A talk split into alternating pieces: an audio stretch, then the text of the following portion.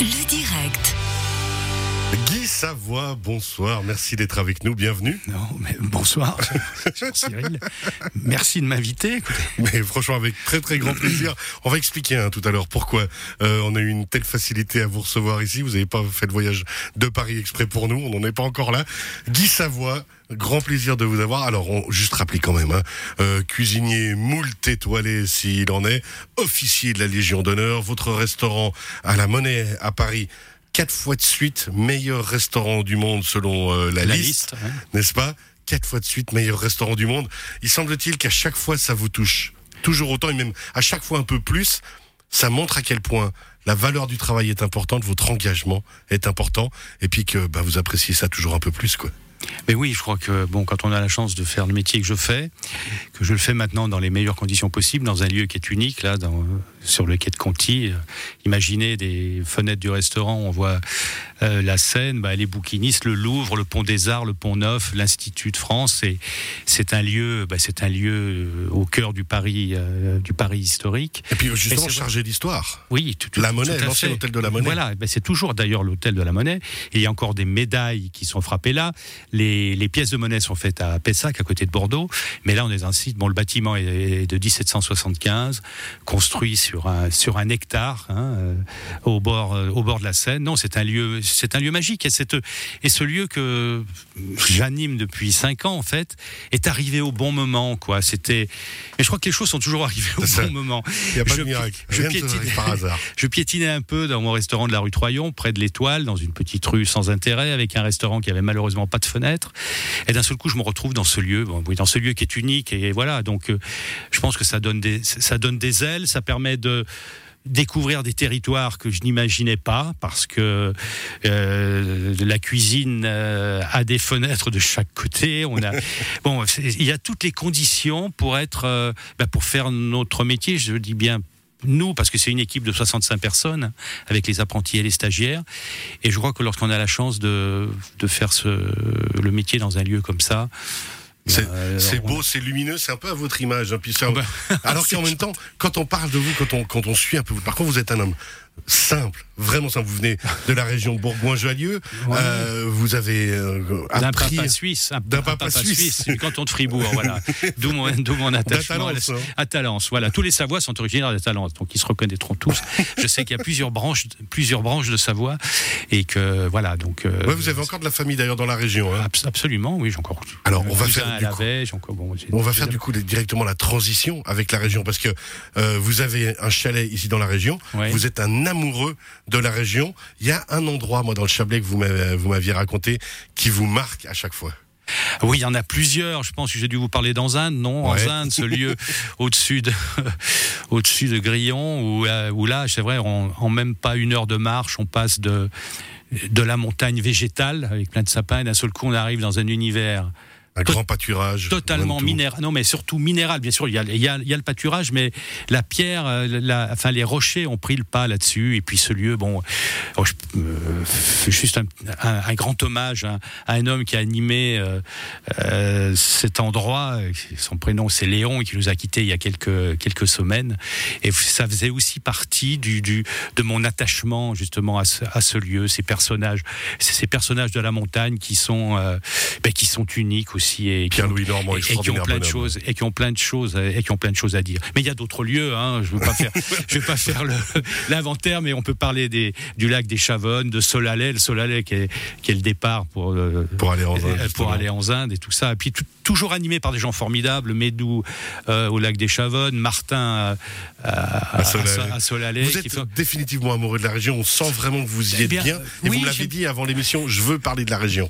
Mais oui, parce que cette région, ben, j'y viens depuis, ça fait 48 ans que je viens, que je viens à Villars et dans la, bon, Oh, donc depuis que- que vous êtes né, quoi. et que j'arpente. Bon, euh, j'ai la chance d'avoir comme complice de sport, mais je suis pas du tout au même niveau l'ami Michel Detvillers, ou encore euh, hier on est allé faire du vélo. C'est le seul sport où j'arrive à rivaliser parce que Ouais, bon, juste- à ski, euh, non non, mais juste ma batterie deux fois plus vite que la, Ah, que la sienne, donc je compense.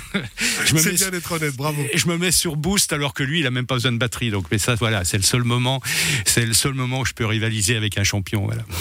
Alors, la région que vous portez dans votre cœur, on vous remercie. C'est pour ça justement que vous êtes là. Votre premier souvenir de cuisine, Guy Savoie, votre premier truc qui vous revient. Je sais que j'ai lu des articles, il y a votre Oui, grand-mère, il y a votre maman. Maman, c'est bon, c'est bien sûr avec ma mère. À l'époque, on n'allait pas à l'école le jeudi. Et bon, le temps était très mauvais, donc je reste, je reste avec elle. Et puis elle, elle se met, bon, vous savez, comme dans toutes les familles, il y avait cette grosse boîte métallique où on mettait les, les biscuits. D'ailleurs, elle était bien, elle était bien cabossée cette boîte. Elle me dit, on va faire des langues de chat. Et j'étais fasciné par la magie, en fait. Quand je l'ai vu mélanger du sel, du sucre, du beurre, euh, des œufs, de la farine, tous ces produits qui pris séparément n'ont pas un grand intérêt, qui mélangés après, elle a fait ses petits boudins là sur sa plaque beurrée. À l'époque, les fours n'avaient pas de vitres, donc elle m'avait chargé de surveiller la cuisson. J'ouvrais régulièrement la porte et je voyais, je voyais ces petits boudins qui, qui se, qui s'aplatissaient, qui bronzaient un peu sur le bord. Il y avait déjà une odeur formidable dans la cuisine. Et quelques minutes après, c'était croustillant.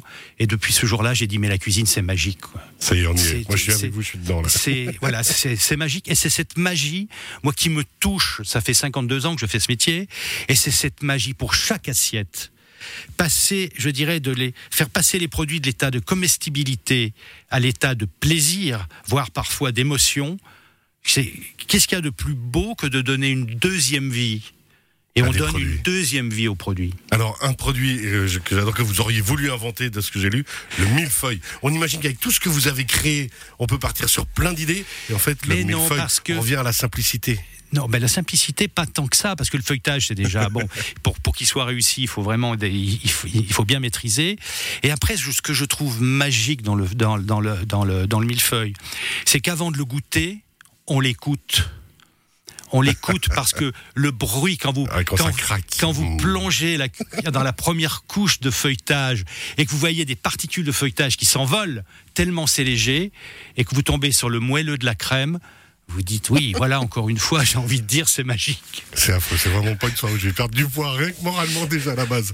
Euh, avant d'écouter un petit morceau, on va faire une petite pause dans quelques instants d'abord, mais si vous n'aviez pas fait de cuisine, Guy Savoie, qu'est-ce que vous auriez fait? J'aurais fait de la cuisine. non, de temps en temps, bon, c'est vrai que je me prends à rêver. Qu'est-ce qui me touche dans la cuisine? Bon, vous avez compris, c'est la transformation, mais c'est surtout l'instantanéité. On a le résultat immédiatement en cuisine. Enfin, immédiatement. Quelques secondes pour un filet de rouget, plusieurs minutes, voire, euh, une heure pour une volaille. Mais vous vous rendez compte, citez-moi un autre métier qui vous permet comme ça de transformer instantanément et juste de l'autre côté de la cloison des convives qui vont déguster tout aussi instantanément ce que vous venez de préparer.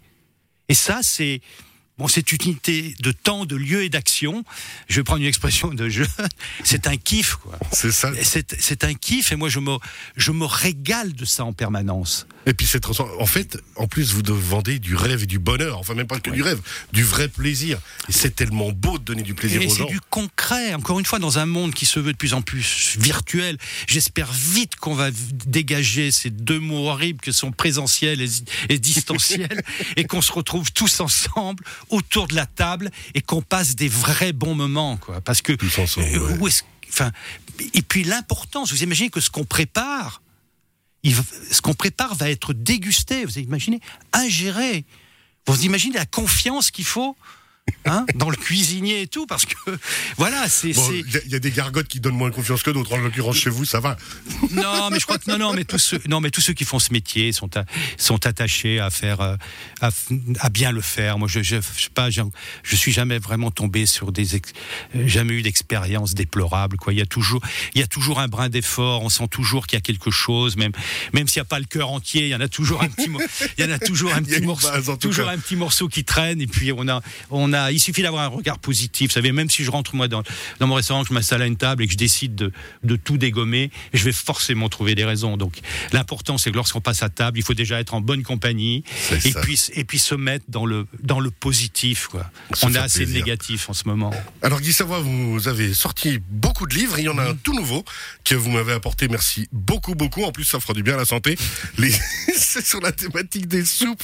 Alors, on commence forcément maintenant avec les soupes de printemps. C'est le livre 1. Oui. Vous avez sorti ce livre avec Alexis Voisnet aux éditions Hercher. Soupe de printemps, mais après, il y aura la soupe d'été. Soupe La soupe d'été, d'automne et et, d'hiver. d'hiver. Voilà. Bon. Alors c'est un peu le, le, le confinement qui a, qui a fait qu'on a dit qu'est-ce qu'on peut faire? Vous savez qu'en France, on a une heure de couvre-feu. Ouais. hein, c'est 19 heures. J'ai dit bon, qu'est-ce qu'on mange après 19 heures? De la soupe. Mais la vraie, c'est-à-dire que la soupe, on a tous un mauvais souvenir. On se souvient tous de l'injonction parentale mange ta soupe. Et là, aujourd'hui, cette soupe